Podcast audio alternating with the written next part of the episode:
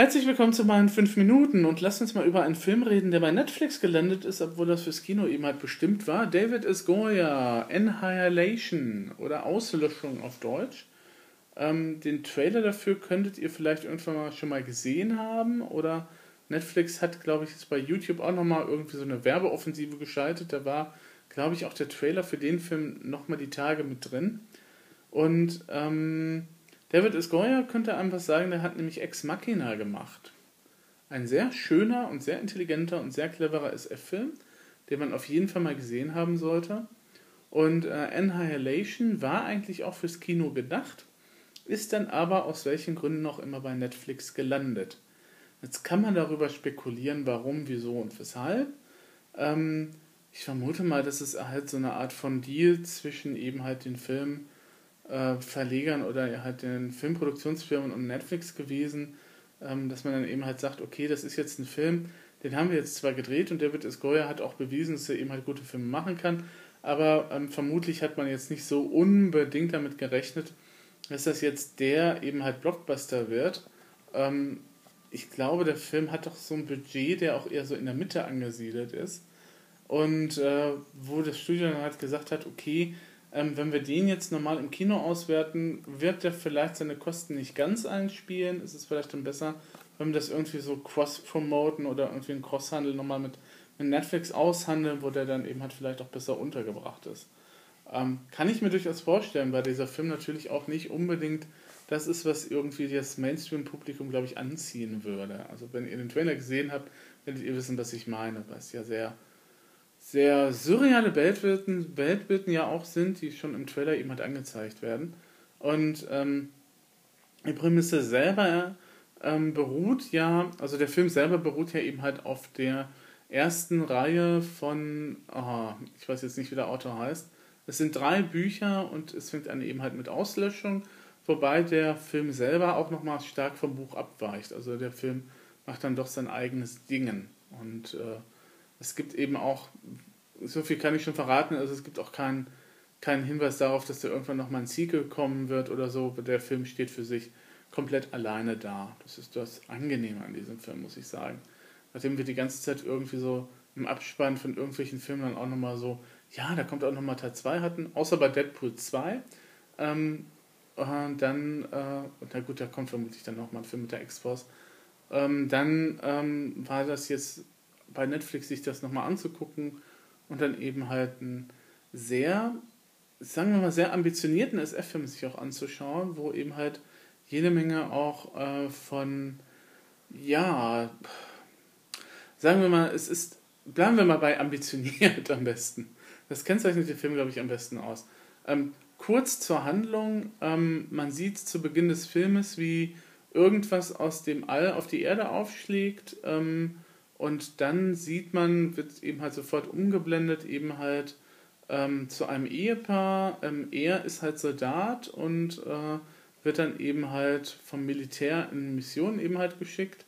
Und sie ist ja halt Wissenschaftlerin. Also zu Beginn des Filmes sieht man auch, wie sie eben halt an der Uni eben halt lehrt. Ihr Wissenschaftsgebiet ist eben halt was mit Krebs und Zellteilung. Und äh, ihr Mann geht dann eben halt in den Einsatz, kommt dann aber irgendwann mal wieder. Und vollkommen unerwartet, weil eigentlich, nachdem er seit einem Jahr nichts, nachdem sie seit einem Jahr nichts mehr von ihm gehört hat, ähm, ist, wäre es ja so an der Zeit dann zu sagen, okay, also entweder ist er tot oder es ist irgendwie was anderes passiert. Und ähm, eines Nachts steht er dann eben, oder eines Tages steht er dann halt unvermittelt vor der Tür und ähm, sie merkt auch, irgendwas ist anders mit ihm. Sie weiß halt eben halt noch nicht so richtig was. Ähm, nur bevor sie dann irgendwie auch noch näher auf ihn eingehen kann, bricht er eben halt zusammen und muss ins Krankenhaus und auf dem Weg zum Krankenhaus wird er eben halt von einer Militäreinheit abgefangen und sie dann halt gleich mit. Ähm, beide werden dann halt in einen ominösen Stützpunkt eben halt verscharrt, beziehungsweise hingebracht, wie das halt ja so ist, ne? beim Militär, das eine geheime Operation hat. Und ähm, sie erfährt dann eben halt von dieser merkwürdigen Zone, die sich da gebildet hat, ähm, Mittelpunkt dieser Zone ist ein Leuchtturm und irgendwas passiert da.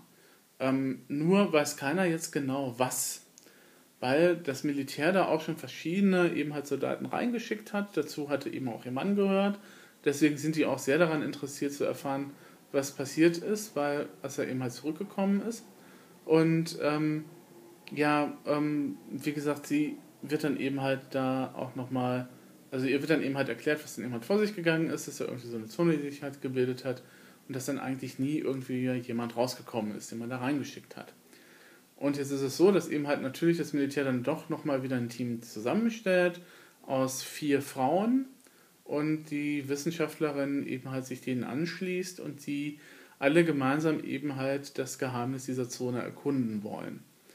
Ähm, es stellt sich sehr schnell heraus, dass A, diese fünf Frauenfiguren alle irgendwie, also in einer Szene des Films heißt, dass sie hätten, äh, wären eben halt schon leicht beschädigt oder schwer beschädigt, weil alle irgendwie ähm, ja irgendwie ihre eigenen Schicksale hatten und die waren jetzt nicht so super. Ähm, das zum einen und dann stellt sich eben halt auch so nach und nach raus, ähm, dass äh, offensichtlich ähm, dieses, was auch immer da jetzt ähm, vor sich geht, ähm, was auch immer, man kann es als außerirdisches Wesen eben halt betrachten, ähm, das hat halt angefangen mit der DNA rumzuspielen von, von der Umgebung. Ähm, fängt an mit Blumen, die unterschiedlich sind, aber eben halt aus einer Wurzel eben halt sprießen. Ähm, es fängt, dann gibt es eben halt auf einmal Tiere, die eigentlich so in der Form eigentlich nicht existieren können. Ähm, irgendwie, dass eben halt ein, ein, Raptor, glaube ich, dann eben halt auch so Zahnreihen vom Hai hat und so weiter und so fort. Und es gibt auch nochmal eine ganz gruselige Szene mit einem ganz gruseligen Bär, ähm, wo dann eben halt auch nochmal klar wird, dass was immer auch da vor sich geht, eben halt ähm, daran ist, dieses Ganze eben halt auseinanderzunehmen und zu gucken und zu experimentieren. Und ähm, nach und nach lichten sich dann die Reihen von diesen Hauptfiguren. Muss man ja schon mal anmerken, es ist sind's ein Film mit, mit fünf Hauptfiguren. Ähm, seit Ghostbusters haben wir den ja nicht mehr gesehen. Und diese Hauptfiguren sind wirklich sehr stark und sehr gut geschrieben. Das ist eine kurze Anmerkung zwischendurch. Und ähm, die, eben halt die Ehefrau des Soldaten ist sozusagen die einzige Überlebende, die bis zum Zentrum dieses Leuchtturms eben halt kommt. Und da gibt es dann eben halt tatsächlich die klassische Gegenüberstellung mit diesem halt Alienwesen, wobei es auch nochmal einen anderen Twist gibt, den ich jetzt nicht verraten werde, weil den sollte man sich dann selber anschauen. Ähm, jetzt ist es so, dass ich schon gesagt habe, dass dieser Film sehr ambitioniert ist. Und eigentlich ist es auch keine richtige Inversionsgeschichte, weil Inversionsgeschichte verbinden wir ja eigentlich immer so mit, auf einmal sind da irgendwelche UFOs am Himmel und die bombardieren irgendwie Washington oder ähm, irgendwelche äh, Aliens äh, marschieren dann in, in Armeen dann äh, über die Erde und unterjochen die und so weiter und so fort. Oder sie unterwandern eben halt die Gesellschaft ganz klammheimlich, wie wir das ja auch mit äh, Sie leben oder die Körperfresser eben halt hatten ähm, ja, auch ein sehr eigentlich ein Thema, das heutzutage eigentlich auch nochmal sehr aktuell ist. Ich bin mal gespannt, wenn der nächste Film in dieser Richtung da kommt. Ähm, aber ähm, David S. Goya geht es, glaube ich, nicht so sehr um diese Alien-Invasion an sich. Das ist eher so der Aufhänger dafür, um eben halt tatsächlich so eine Art von ja, Reise zu beschreiben, wobei es ja tatsächlich eben eine Forschungsreise auf der einen Seite ist, ne, weil die eben halt diese Zone erkunden. Andererseits ist es auch eine Reise, die sehr viel mit dem Inneren der Person eben halt zu tun hat. Ähm, und ähm, das sind so zwei Sachen, die ähm, natürlich eben halt ähm, vielleicht manchmal nicht so ganz ineinander greifen. Ähm, ich tue mich da ein bisschen schwer mit, weil ich mag den Film eigentlich, aber ähm, ich sehe auch, dass der ab und an ein bisschen so Probleme hat.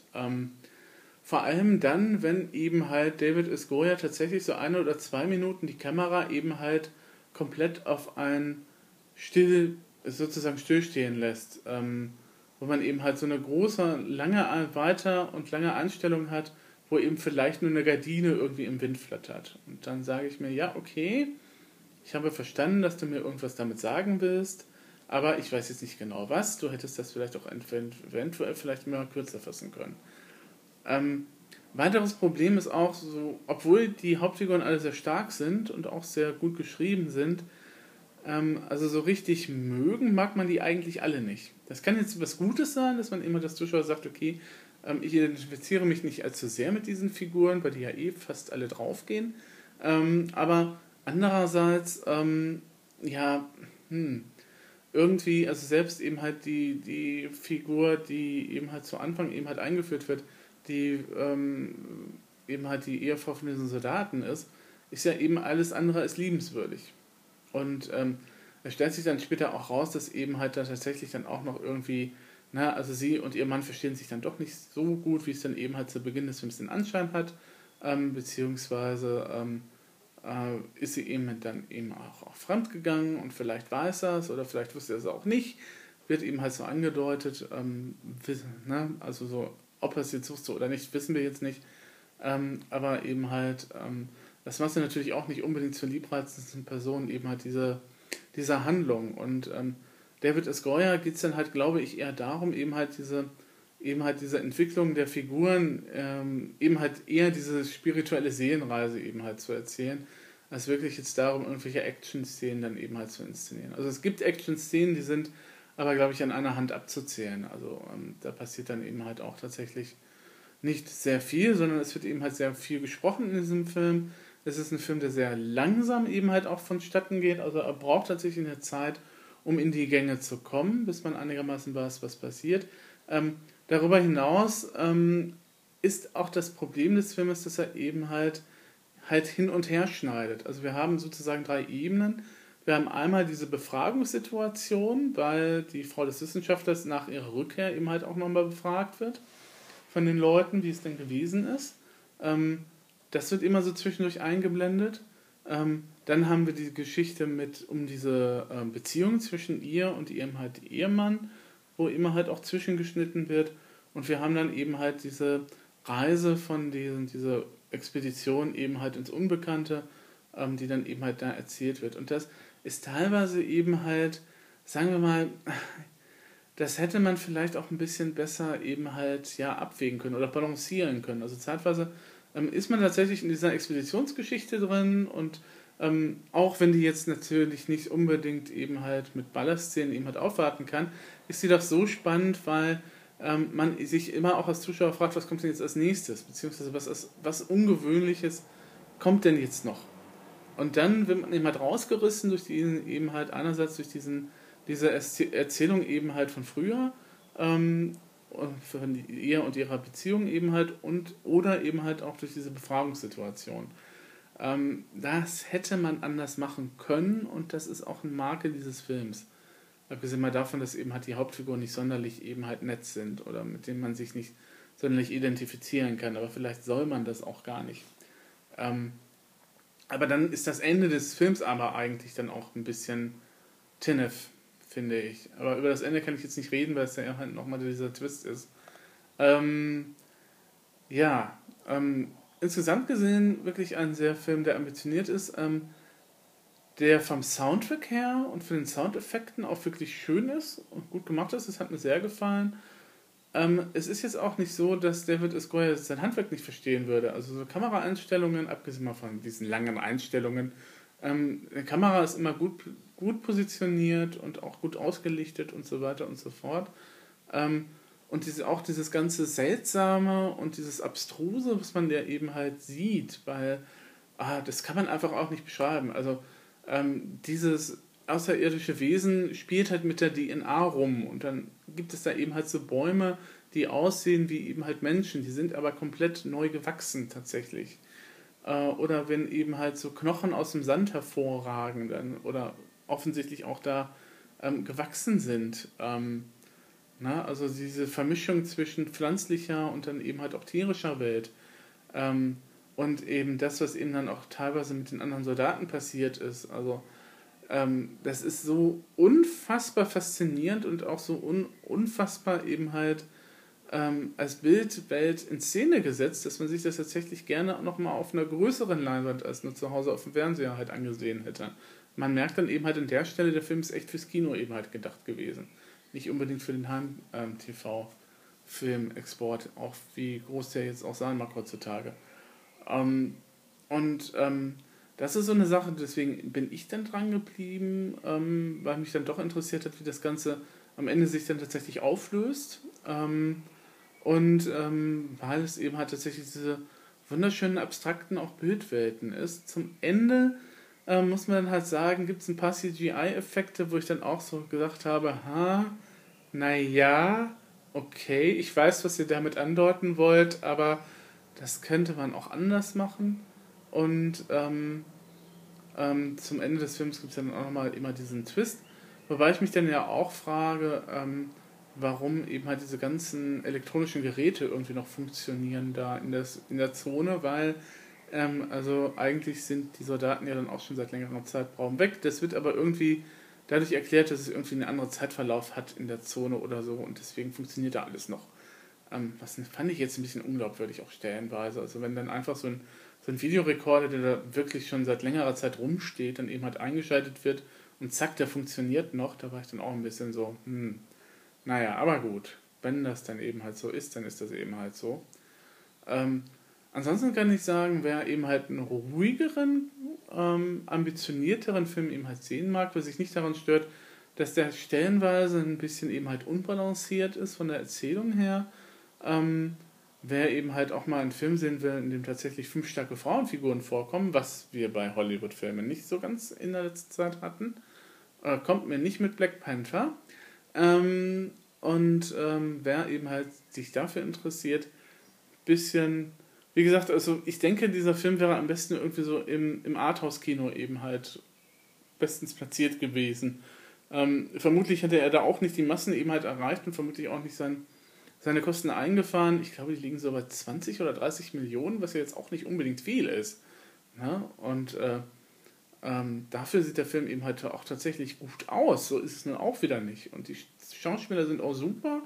Und das wird auch alles, es ist halt wirklich ein wunderbarer David S. Goya-Film in diesem Fall. Also, wie gesagt, ich mag den auch, ähm, aber er hat eben halt so seine Schwächen. Wenn man über diese Schwächen eben halt hinaussehen kann, ähm, dann ist das, sind das tatsächlich zwei, ich glaube, zwei Stunden, 30 Minuten, äh, wo man eben halt sich tatsächlich nochmal eben halt hinsetzen kann, nochmal eben halt ein bisschen in diese Bildwinkel, sich in die Bildwelten eben halt versenken kann. Und ähm, das ist dann doch halt etwas, das jenseits von Han Solo und Co. momentan eben halt im Kino stattfindet. Das kann ich ja auch nur begrüßen, dass dann eben halt auch nochmal solche Filme eben halt auch nochmal produziert werden und gemacht werden oder Filme, die eben halt nicht unbedingt immer dieses äh, Blockbuster-Schema eben halt verfolgen oder dieses Dreiakter-Schema, das eben halt bei Hollywood ja sehr populär ist, die Tage. Also, wie gesagt, ne, ich werde dann auch nochmal gucken, dass ich mir die Buchvorlage irgendwie nochmal noch zu Gemüte führe und vielleicht auch nochmal den Ian McDonald, weil ich da auch sehr angenehme Erinnerungen habe an diesen Roman aus den 90ern, der damals bei Heine erschienen ist. Ja. Bis dann, gehabt euch wohl.